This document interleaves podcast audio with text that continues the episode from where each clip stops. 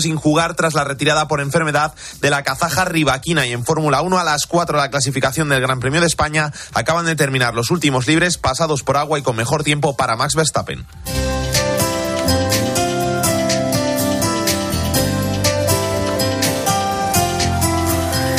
Y hoy en el espejo, Álvaro Real, ¿qué tal? Muy buenas tardes. Buenas tardes, Iván. La historia de hoy es el milagro que llevó a Juan 23 a ser beato. Sí, mira, porque un día como hoy, 3 de junio, fallecía Juan 23 y por eso quería comenzar recordando la historia de su milagro. Los médicos a una religiosa le diagnosticaron una muerte lenta debido a una perforación gástrica. Sufría sangrados y dolores terribles. Los médicos, claro está, no contaban con la acción de Juan 23.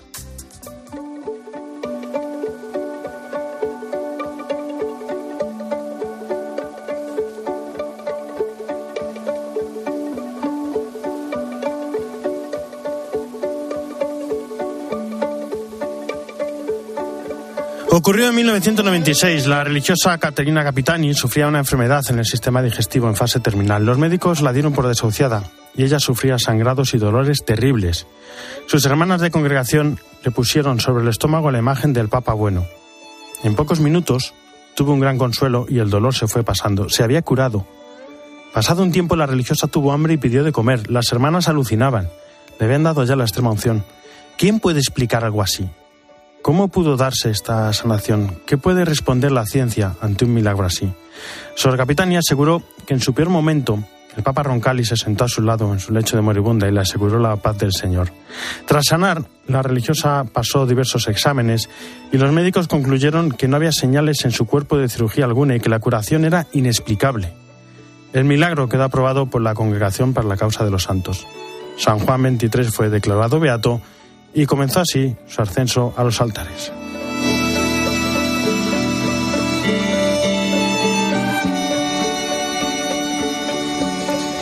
Jesús, están, ¿cómo estás? Buenas tardes. ¿Qué tal, no me cansaré nunca de contar los milagros de los santos. de los santos. Impresionante. Bueno, el Evangelio de mañana, cuéntanos. Pues mira, en el día de la Santísima Trinidad, que es la clave de todos los milagros, de toda la santidad, pues tenemos el Evangelio en el cual el Señor vuelve a tener esa entrevista con Nicodemo, pero lo que se refleja más que la entrevista es en ese contexto lo que le dice, tanto amó Dios al mundo que envió a su Hijo al mundo para que el mundo se salve por él y todo el que cree en él tenga vida eterna. Claro, eh, ¿qué quiere decir esto? Pues mira, esto quiere decir que Dios nos quiere tanto que las tres personas de la Trinidad tienen parte en nuestra creación y en nuestra santificación y en nuestra redención. Dios nos quiere tanto que proyecta su amor como Padre, como Hijo y como Espíritu Santo a las tres, y así quiere que de esta manera lo podamos proyectar nosotros como un espejo a los demás. Muchísimas gracias, Gracias, Luis. a ti.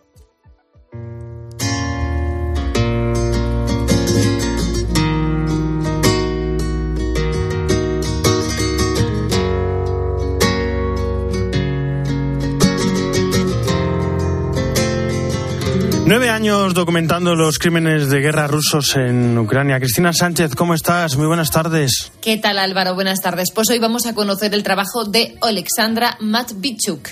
Esta abogada ucraniana, cuyo trabajo ha recibido el Nobel de la Paz, eh, trabaja en una organización que lleva nueve años documentando los crímenes de guerra rusos en territorio ucraniano. Han creado una red de documentadores por todo el país, desde la aldea más pequeña a las grandes urbes. Graban testimonios de víctimas y testigos y analizan datos de fuentes externas, como eh, grabaciones telefónicas o fotos hechas por civiles. Es un trabajo difícil y emocionalmente agotador porque, como dice ella, están archivando dolor y crueldad.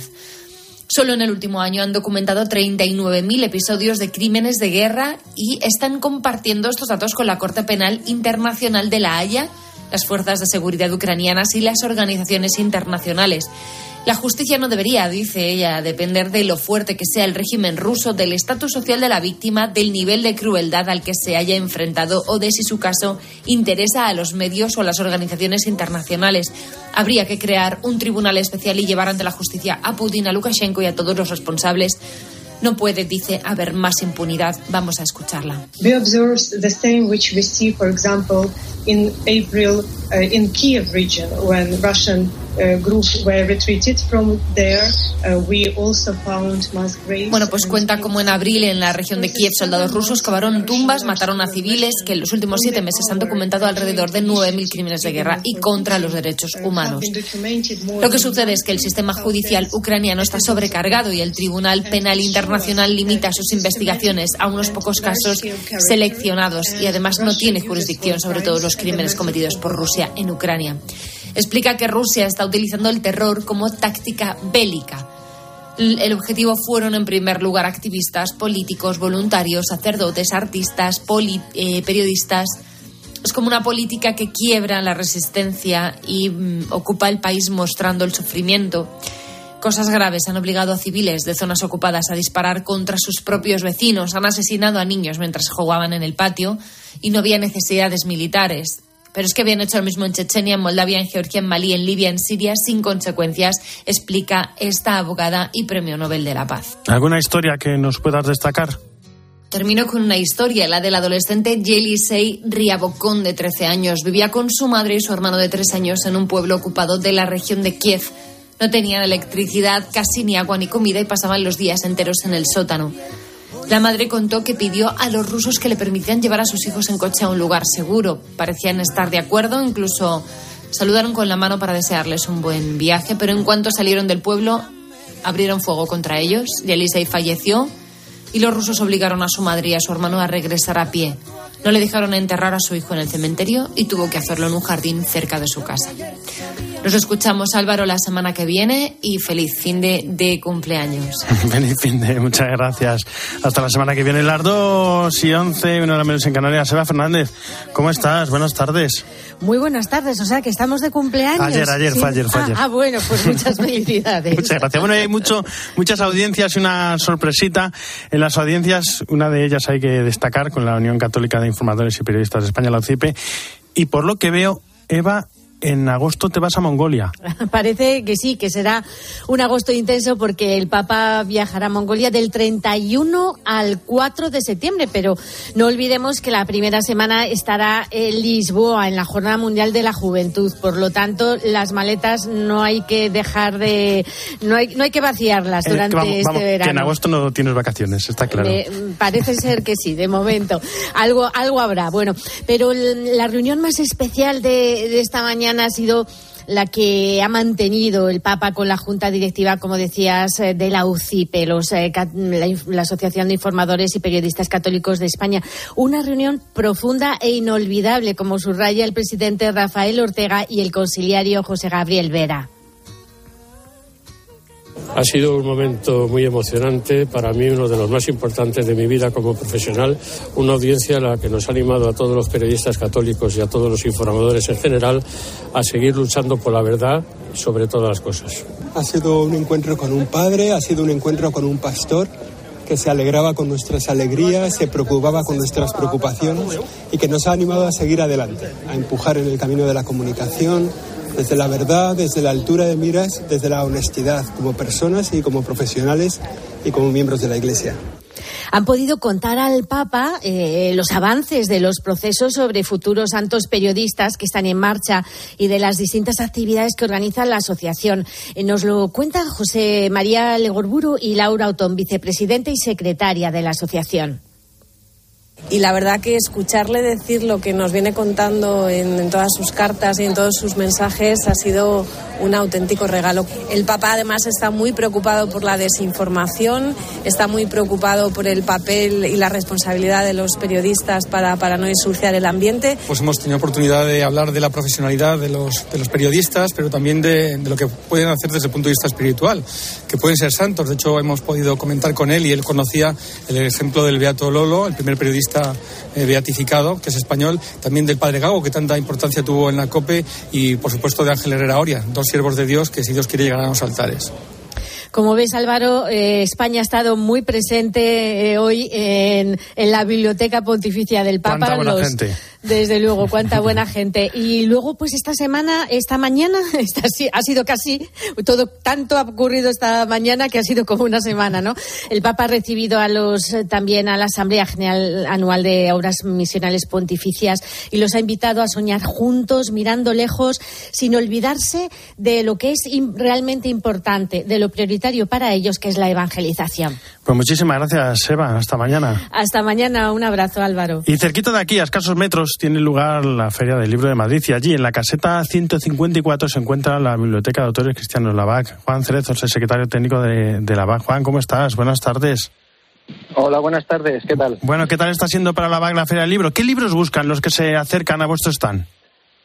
Pues los que se acercan a nuestro stand, que por cierto es la caseta 222, no la, la 154 era la del año pasado. Ay, perdón, perdón, perdón. no, no hay problema. Pues nada, los lectores, el tipo de lector que se acerca a nuestro stand eh, viene buscando sobre todo este año, por supuesto, obras de Benedicto XVI, Jesús de Nazaret o el informe sobre la fe, eh, son las que más reclamo están teniendo entre el público. Y, bueno, de las novedades de la BAC, eh, un comentario teológico a los documentos del Concilio Vaticano, ahora que la Santa Sede está preparando el próximo jubileo para celebrar los 60 años del Concilio. Y la verdad es que es un libro que está generando bastante interés. Esta tarde tenéis firma, ¿no? de libros. ¿Hay algún autor? Exactamente. Tenemos, viene Antonio Piedra, que acaba de, publicar un ensayo sobre Santa Teresa de Jesús, sobre las estrategias de escritura que tenía Santa Teresa de Jesús. Y, notamos además que la figura de Santa Teresa tiene un interés que no decae. Por más siglos que pasen después de, de su muerte, sigue siendo una figura de extraordinario interés para el público. Interesan los libros religiosos en la Feria del Libro, ¿verdad? Sí, sí, por supuesto. De hecho, este año han venido también preguntando de la Casa Edice, por ejemplo, han venido preguntando por el último documento de la conferencia episcopal. El Dios fiel mantiene su alianza. Hay un interés por el libro religioso que es creciente. Imagino también que es por la situación eh, social que se está viviendo, pues al final notamos que el, que el público, que la gente está eh, hambrienta de respuestas y las encuentra en el libro religioso, por supuesto. Bueno, pues eh, dicho queda, acercarse a la caseta. Yo dije 154, pero estaba equivocado. Dime cuál es el número exacto, porque si no me voy a equivocar. 222. 222, la caseta 222. Eso es. Para, Aquí les esperamos. Para estar allí. Juan Cerezo, muchísimas gracias y un fuerte abrazo. Gracias a usted. Un abrazo. En Mediodía Cope, El Espejo. Estar informado.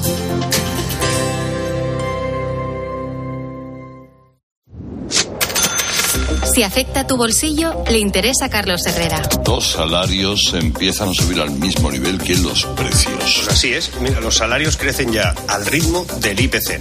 En los últimos dos meses, los sueldos han crecido alrededor de un 4% interanual, similar a la inflación general que tenemos. Pero como la inflación no es el incremento de precios, sino la pérdida de poder adquisitivo, pues ese incremento de momento no es suficiente para recortar. Carlos Herrera, Marc Vidal y tu economía. De lunes a viernes desde las 8 de la mañana. En Herrera en en Mediodía Cope, El Espejo. Estar informado.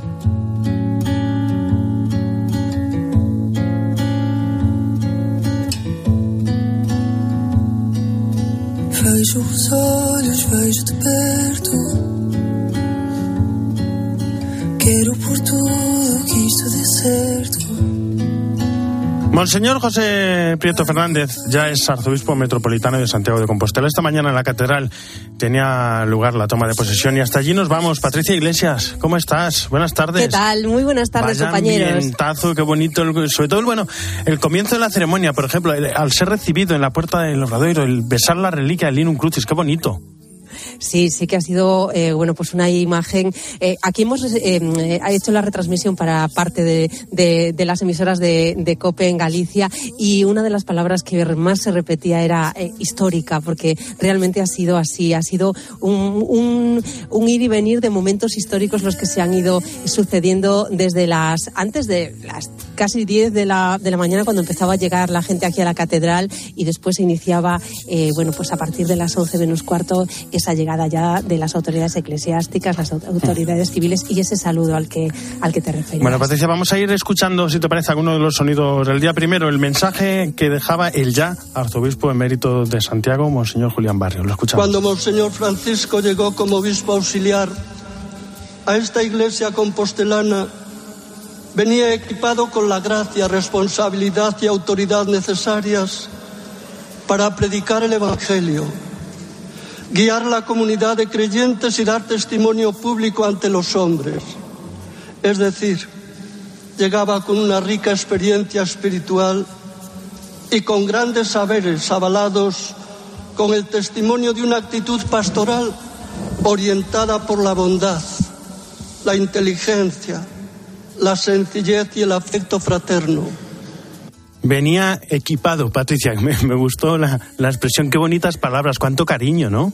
Sí, yo también tenía justo señalada eh, de la intervención de Monseñor Barrio esas palabras porque me gustó eh, eh, Monseñor Barrio en muchas ocasiones a lo largo de este tiempo que han compartido juntos él como arzobispo y Monseñor Prieto como obispo auxiliar ha alabado pues la labor que desenvolvía Prieto como, como apoyo suyo. Se les veía muy buena sintonía ya desde el principio y hoy yo creo que Barrio le ha dado el testigo pues de una forma muy generosa, muy eh, cariñosa también y en estas palabras se, se quedó reflejado nuevamente. Tras este mensaje, el nuncio de su santidad en España, Monseñor Benedito Auza, dejaba también mensajes para el arzobispo emérito y para el nuevo arzobispo. Lo escuchamos.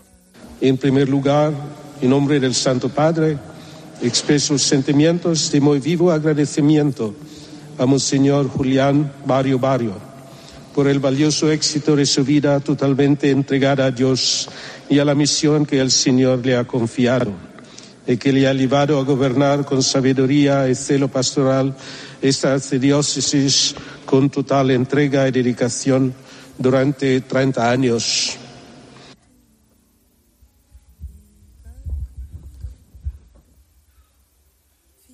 Escuchamos también la, Señor el mensaje Francisco José del Prieto al nuevo Fernández. arzobispo. Vuestro nuevo arzobispo inició su ministerio episcopal como obispo auxiliar de don Julián hace dos años. El Santo Padre, por su solici- solicitud hacia la Iglesia compostelana, lo ha elegido por las cualidades que ya conocéis, de gran corazón, lleno de la dulce y confortadora alegría de evangelizar, cercano, imagen del buen pastor que da la vida por su rey. Bueno, tras estos mensajes, Patricia, creo que llegó el, el momento, el, el más entrañable, ¿no? Tras leer las, las letras apostólicas, el momento de, de ese aplauso y de- del abrazo de los obispos presentes y de los representantes de la diócesis, cómo fueron pasando para saludar al, al nuevo arzobispo. Quizás fue el momento Sí. más entrañable, ¿no?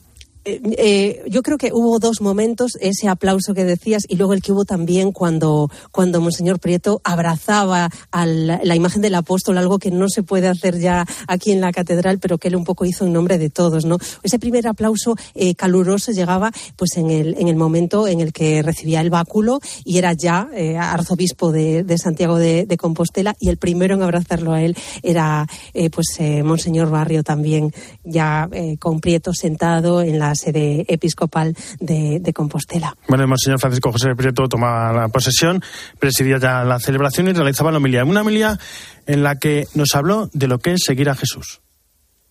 Seguir al Señor no consiste en primer lugar en sacrificios y renuncias.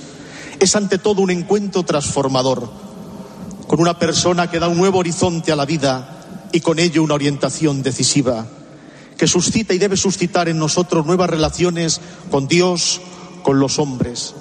Y así somos llamados y convocados a vivir como hijos y como hermanos. Somos convocados a ser y vivir como pueblo de Dios sin camino, sin abstracciones, encarnados en los rostros y esperanzas de nuestros pueblos y ciudades, con sus ge- gentes, que las habitan con sus trabajos, con sus vidas, con sus esfuerzos y heridas, labrando tierra y su- surcando el mar hacia un horizonte que en ocasiones aparece desdibujado, pero en el que siempre no lo podemos olvidar. Hemos de alumbrar con aquella luz de la fe que se nos da suficiente para caminar.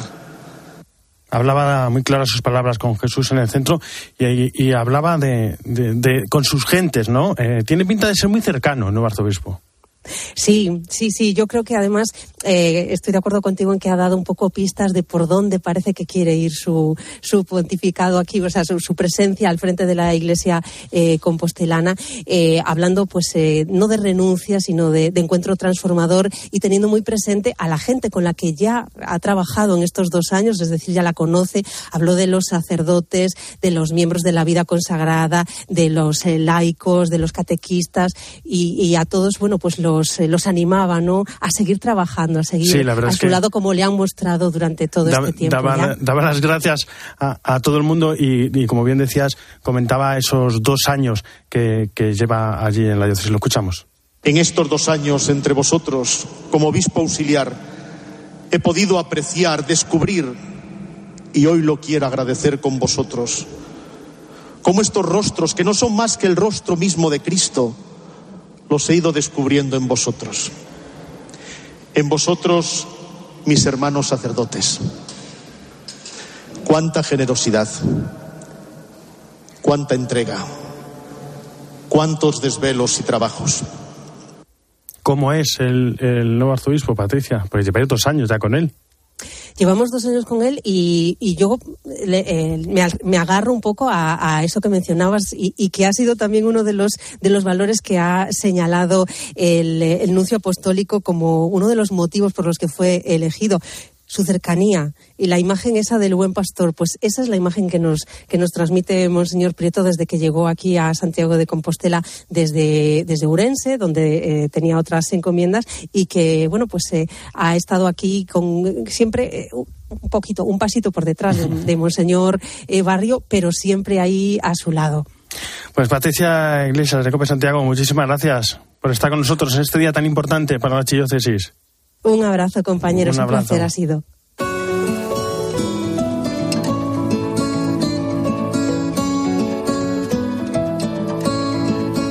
Tous ces bruits de couloir qui disent noir ou blanc alors c'est le nom ou la peau qui déciderait du rang.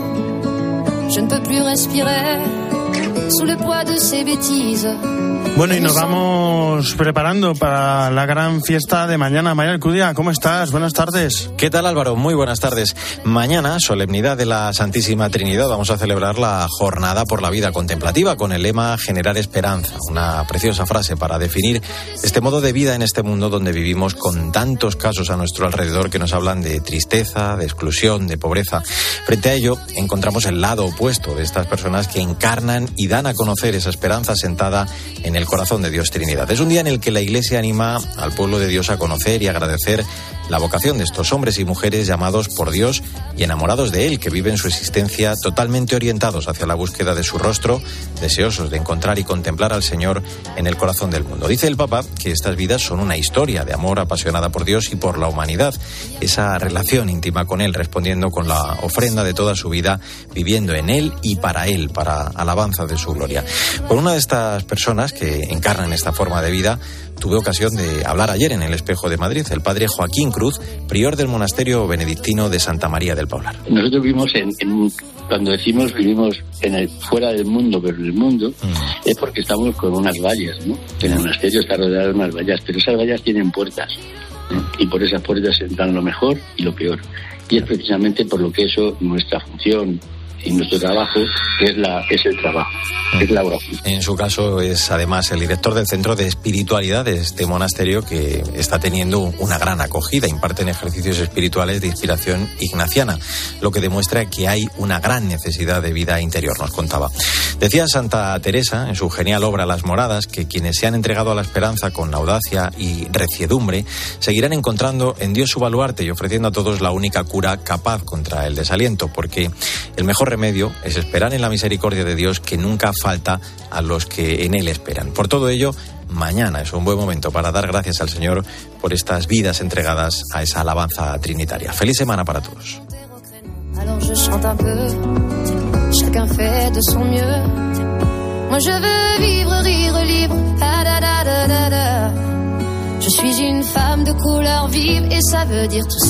Muchísimas gracias, Mario. Hasta la semana que viene.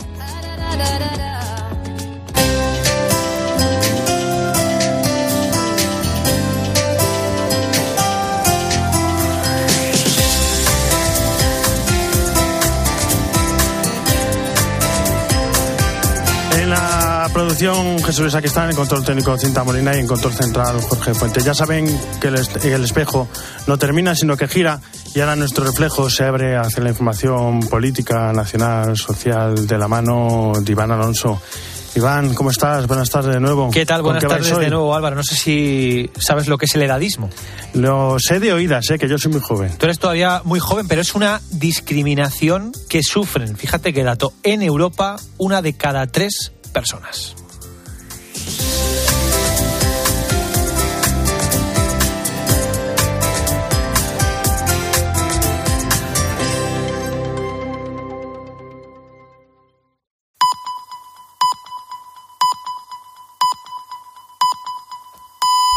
Dos y media.